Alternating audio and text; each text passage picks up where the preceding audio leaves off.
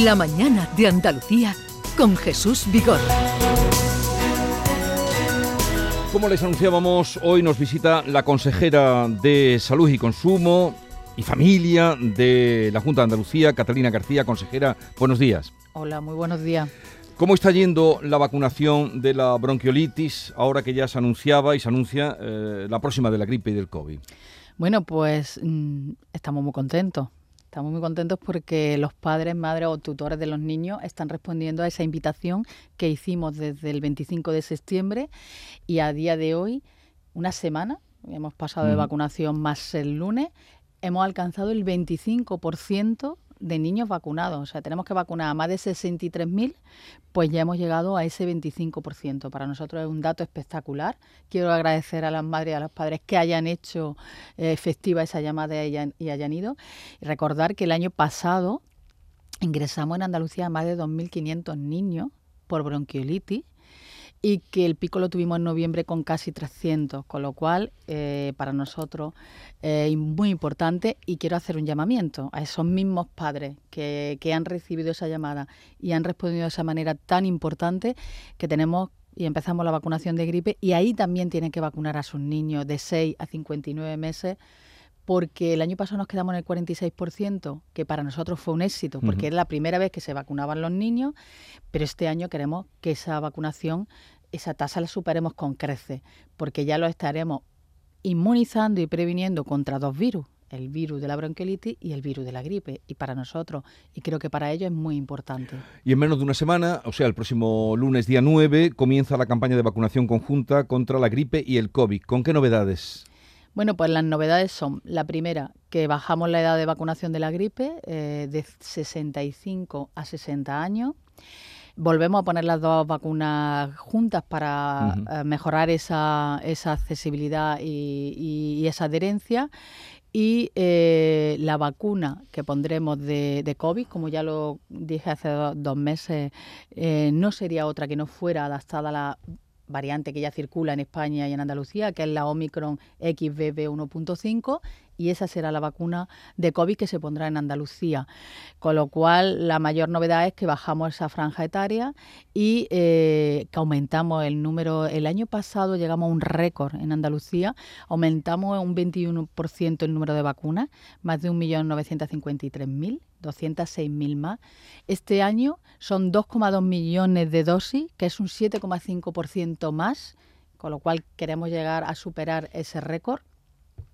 Y yo creo que, lo importante es em, no las vacunas que nosotros ponemos encima de la mesa, sino eh, la responsabilidad de los andaluces que acuden año tras año a esa llamada cada vez en mayor número, porque por eso nosotros vamos aumentando el número de vacunas, no solo por la gente nueva que incorporamos, sino por el número. La del el COVID eh, sería para mayores de 60 años, bueno, aparte de sanitarios, eh, personal que trabaja en residencias, en residencias, etcétera, etcétera.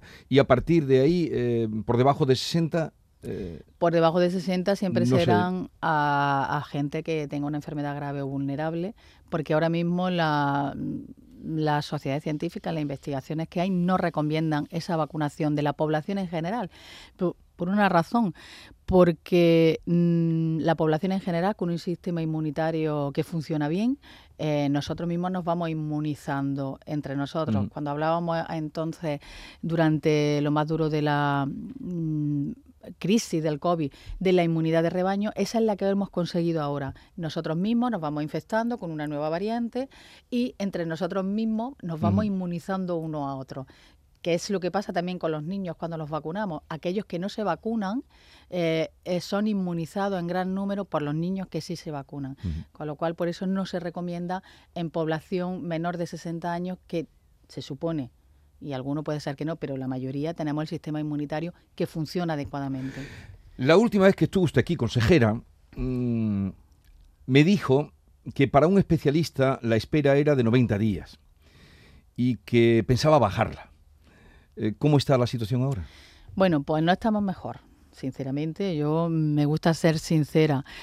Eh, no estamos mejor, Mm, tenemos ahora un plan eh, en el que ya estamos trabajando a nivel interno y ya están funcionando. Hemos esperado que se incorporaran nuestros profesionales de, las vacaciones porque no podemos sustituirlo. Ojalá pudiéramos sustituir a los profesionales cuando se van de vacaciones y no hacer parones en el sistema, que no se hacen porque se sigue trabajando, pero desde luego no se sigue funcionando igual que el resto del año.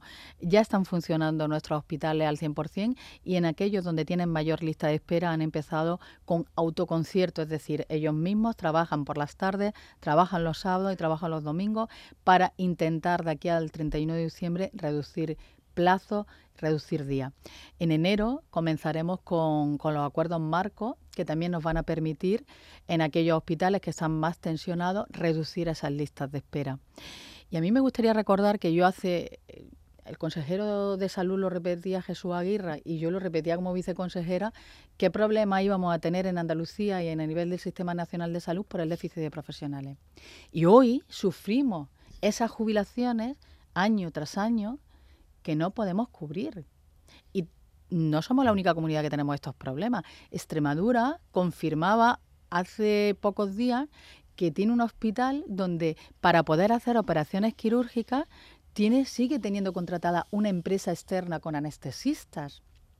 Entonces es un problema generalizado del Sistema Nacional de Salud por un déficit estructural que no se vio venir o no se, o no se pronosticó bien en su momento y que ahora sufrimos, sufrimos en atención primaria porque no te podemos cubrir a nuestros profesionales que se jubilan.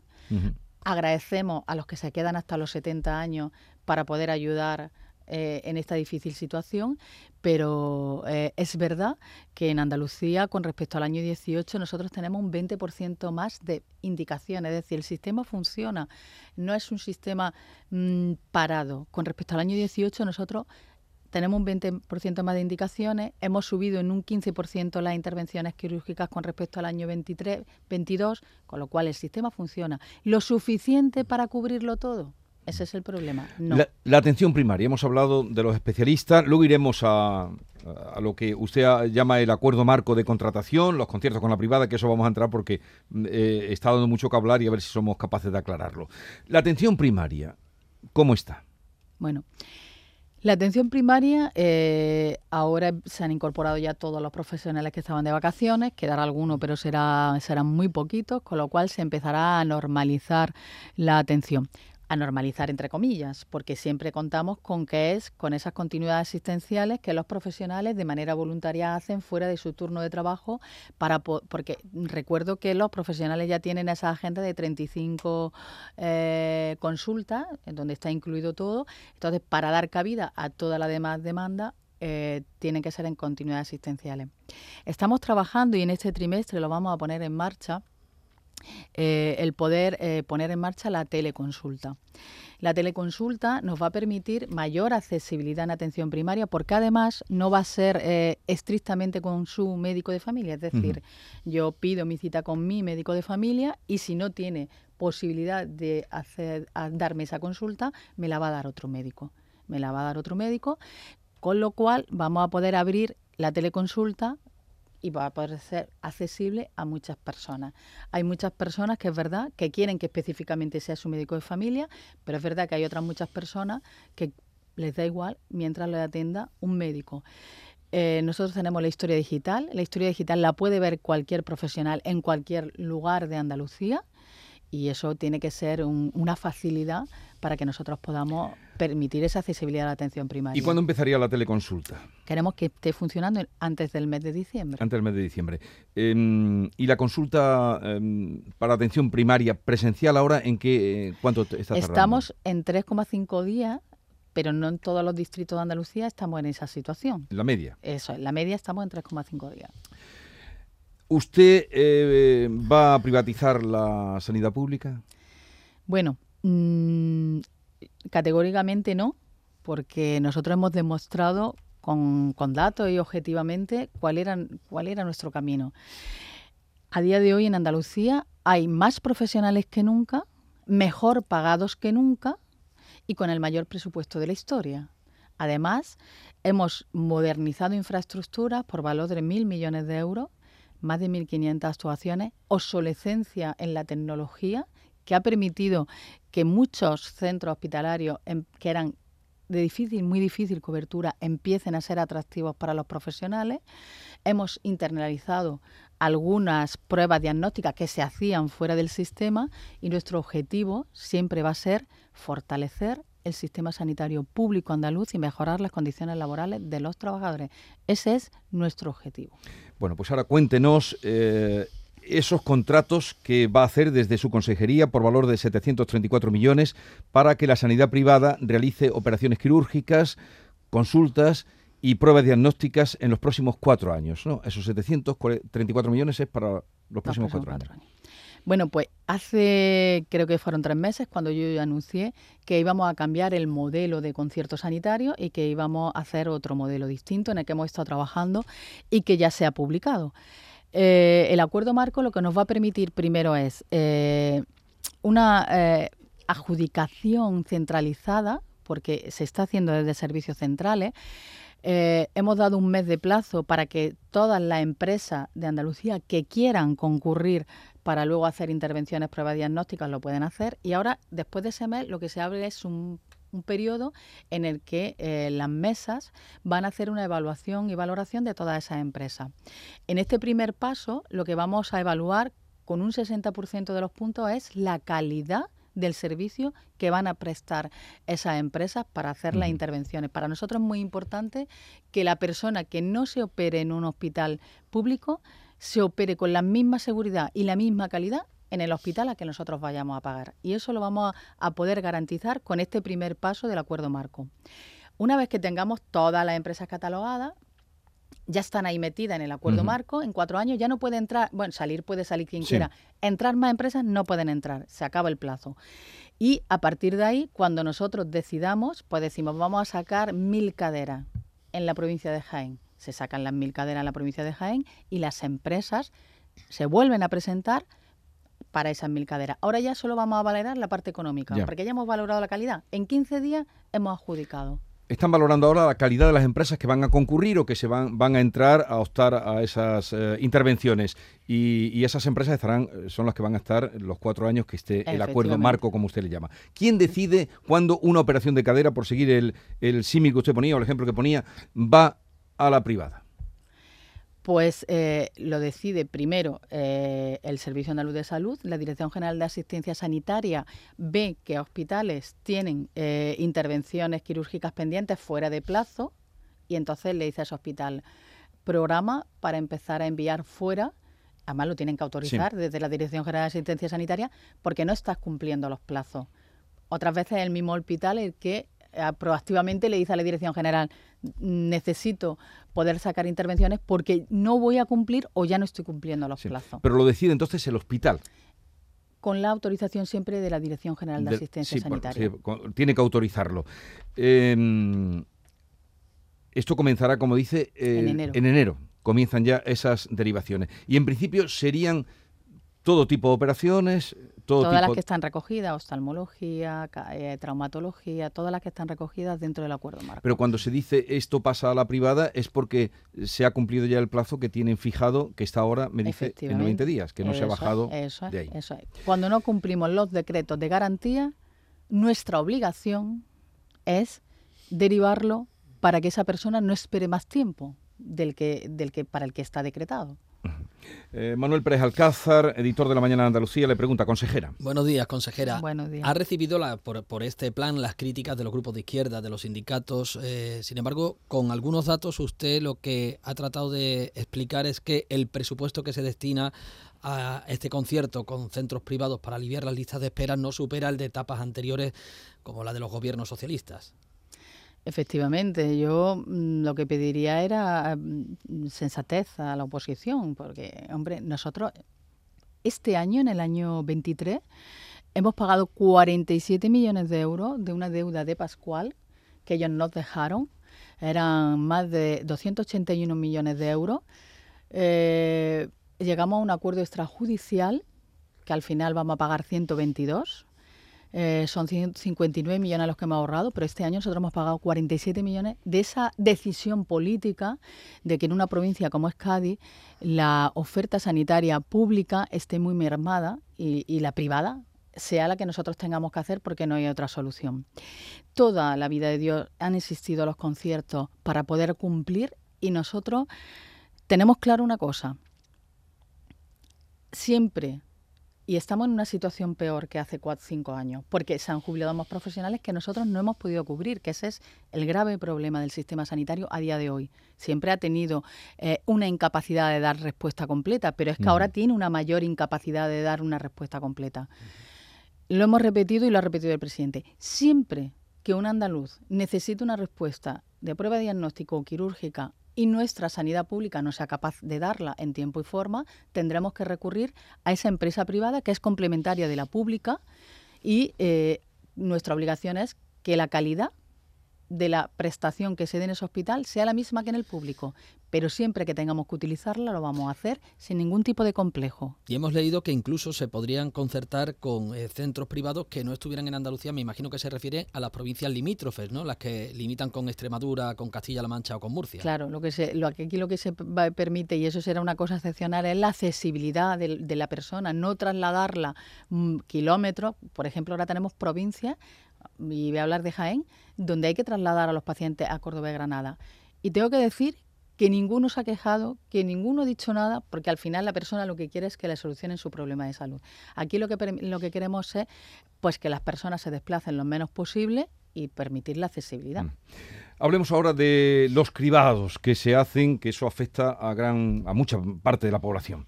Eh, los de cáncer de cervix, los de cuello de útero, mm, ¿se van a ampliar ahora o cómo se van a hacer? El, cribado de cáncer de cervix eh, se hacía de forma aleatoria. Ahora lo que vamos a hacer de forma sistemática y vamos a empezar ya, ya mismo. Empezamos también disminuyendo los años. Todo lo que es prevención, este, esta consejería, este gobierno está empeñado en aumentarlo de forma gradual, porque creemos que en la prevención es donde debemos de invertir el mayor invertir más en prevención, más en promoción, para que este capítulo, que es la asistencia sanitaria, cada vez sea menor porque consigamos el diagnóstico precoz con antelación. Para eso son los cribados. El cribado de cáncer de mama, este año empezamos con 47, 48 y 49 años, con 71 y con 72, aumentamos 5 años más ese cribado de cáncer de mama, porque también es verdad que nos dicen que las edades, tanto por arriba como por abajo, el número de, cáncer de mama ha aumentado, con lo cual nosotros tenemos que aumentar los cribados. El cribado de cáncer de colon, que estamos en un trabajo muy importante con, las oficinas de farmacia para que nos ayuden a la captación de las personas que están eh, en la población diana. Nosotros tenemos un problema en el cribado de cáncer de colon que es, eh, nosotros ya hemos invitado casi al 99% de la población, pero no responde el 99% de la población a la invitación. Eh, mm, queremos que sean las farmacias captadoras, es decir, eh, a ellos les van a salir una alarma cuando esa persona sea población diana y ellos les van a explicar a esa persona qué es el cribado de cáncer de colon, en qué consiste y poder llevarse el kit desde la farmacia con el consentimiento firmado y después entregar ese eh, kit en el centro sanitario. En el centro sanitario. Después, en una segunda fase, intentaremos que en la misma farmacia lo puedan entregar. ¿Por qué? Porque la farmacia es mucho más accesible, en un horario mucho más accesible y además está en todos los rincones de Andalucía. Mm. Y ese cáncer de colon está entre los 50 y los 69.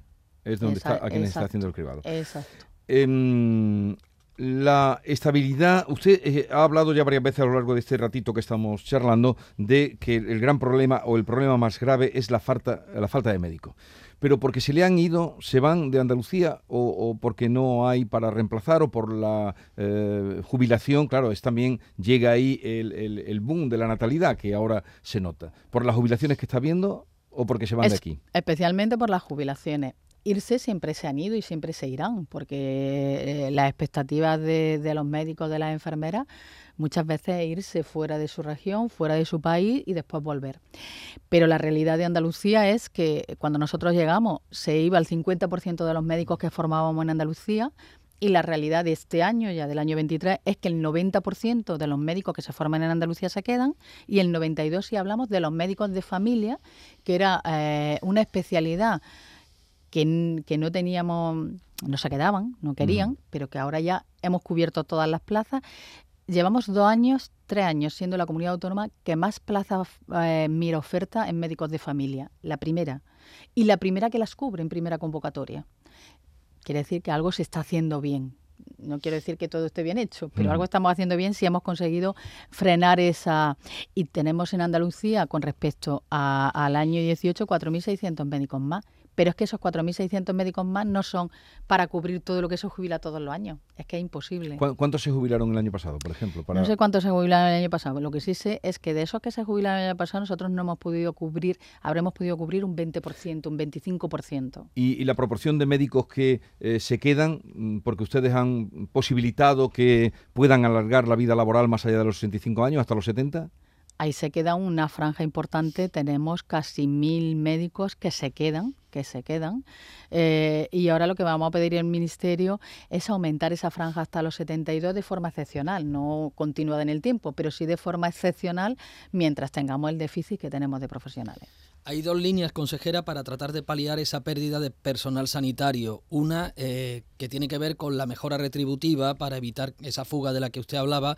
No sé si la Junta eh, sigue avanzando en eso, en la, equiparación salarial de los sanitarios de Andalucía. La otra en ampliar el número de eh, MIR que sale cada año y que ustedes tratan de concienciar al Ministerio de que esas plazas de MIR deben de subir.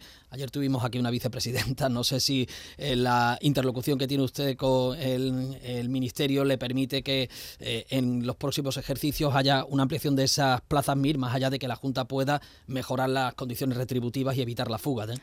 Bueno, pues en cinco años hemos conseguido, eh, con tres acuerdos de mesa sectorial y 330 millones de euros, mejorar esas condiciones laborales. Y yo repito siempre, eh, hemos convertido a nuestros médicos especialistas en los quintos mejores pagados a nivel nacional y las enfermeras en las terceras mejores pagadas a nivel nacional seguir avanzando ahí, tenemos que hacerlo. Y lo iremos haciendo poco a poco en, negociaciones y acuerdos de mesa sectorial. Pero es verdad que el grave problema es que este año ha vuelto a pasar 4.000 médicos que habían acabado la carrera se han quedado fuera de poder hacer la especialidad porque no se han convocado los MIR que acababan. Es decir, acababan 12, se han convocado 8.000, con lo cual 4.000 fuera. Nosotros contratamos a algunos de esos médicos que quedan fuera, los contratamos de forma ilegal, entre comillas, porque la normativa europea te obliga a contratar a médicos especialistas, no a médicos generalistas. Pero los contratamos porque no hay otra, otra opción. Pero además esos médicos que contratamos, cuando han pasado dos o tres meses, ellos dicen que ya no los contraten más, por favor no me contraten más. Y perdóname, pero es que yo tengo que estudiar para presentarme otra vez a mí. Con lo cual, cinco años, cinco ministros diferentes a los que le hemos pedido que aunque han aumentado las plazas MIR, no son suficientes. Y llevamos cinco años perdidos porque le habíamos perdido mil plazas por año, mil plazas por año en las categorías donde están los déficits, médico de familia, pediatría, anestesista, en esas categorías, y ya hemos perdido cuatro años porque desde el año 19 hasta ahora, nosotros ahora van a empezar a, salir los primeros MIR que empezaron en el 19, que acaban su formación, con lo cual hemos pedido inexorablemente cinco años. ¿Y la estabilidad de los profesionales que tienen, los profesionales laborales, cuándo va a llegar? Bueno, pues eh, estamos en ello. ¿eh? eh el, el, cuando acabe el 25, el 94% de la plantilla del Servicio Andaluz de Salud va a estar estabilizada. Ahora mismo estamos también en el proceso de estatutarización de las agencias públicas empresariales, que acabará en el mes de enero y el 70% de los trabajadores ya se han presentado a esa estatutarización, con lo cual la estabilización de la plantilla va a estar en el año 25 y eso nos va a permitir, eh, en estos cinco años nosotros hemos movilizado en concursos de traslado, que eso ha sido otra, ¿eh? Concurso de traslado a 30.000 profesionales, más luego la toma de posesión de las plazas de la OPE. Eso ha sido un revulsivo en el sistema porque en los concursos de traslado se han movido profesionales, han dejado lugares descubiertos, luego han llegado a la OPE, han movido a profesionales, hemos dejado lugares descubiertos, luego lo hemos tenido que... Ha sido un revulsivo, pero una vez que nosotros eso esté ordenado, a partir de 25 vamos a tener concursos de traslado abiertos todos los años para que los profesionales se puedan movilizar en el sistema. Consejera, yo quisiera que la gente que le está escuchando en este momento, que serán muchas personas, algunas esperando una cita, un diagnóstico, una prueba, una operación, mm, ¿qué les puede usted decir? Bueno, pues yo le digo que nuestra obligación es garantizar que sea en tiempo y forma y en el menor tiempo posible.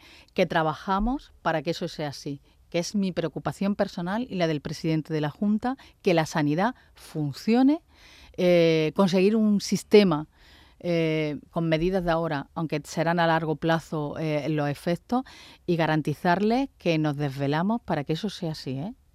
Todos los días, trabajamos todos los días. Ayer me preguntaban en rueda de prensa que cuando se reúne el Consejo de Administración del SADIO, yo no sé cuándo se reúne el Consejo de Administración del SA, porque no sabía que existía esa figura. Yo lo que sé es que estoy permanentemente reunida en el Servicio Andaluz de Salud, con gerentes, con el gerente del SA, con el viceconsejero, pero también con todos los gerentes de Andalucía para tratar temas, para tratar problemas y para poner soluciones. Con eh, con ese dinero que se va a hacer, que usted ya ha explicado, que va a ir a la sanidad privada para completar lo que la sanidad pública donde no pueda llegar, ¿no teme que se le vayan médicos a la sanidad privada? Pues yo creo que no. Vamos, ya lo hemos experimentado. Ya hemos tenido otra, otras medidas semejantes a esta extraordinaria en el año 22 y, no, no, ha, no, ha, habido ese, ese trasiego. Al contrario, nosotros contamos con 4.600 médicos más que en el año 18, con lo cual podemos demostrar que no ha sido así. Eh, Catalina García, consejera de salud, le deseo lo mejor porque eso supone o, que supone que todos mejoraremos también. Usted eh, está al frente de una consejería que es la más importante junto con la educación para todos los ciudadanos. Yo creo que es la más importante, porque una vez que tengamos, tenemos salud, ya queremos tener todo lo demás. Educación también, porque es la clave, pero la salud es, clave para los andaluces y nosotros lo sabemos, porque también somos andaluces y también queremos ser saludables. Gracias por la visita y mucha suerte. Muchísimas gracias.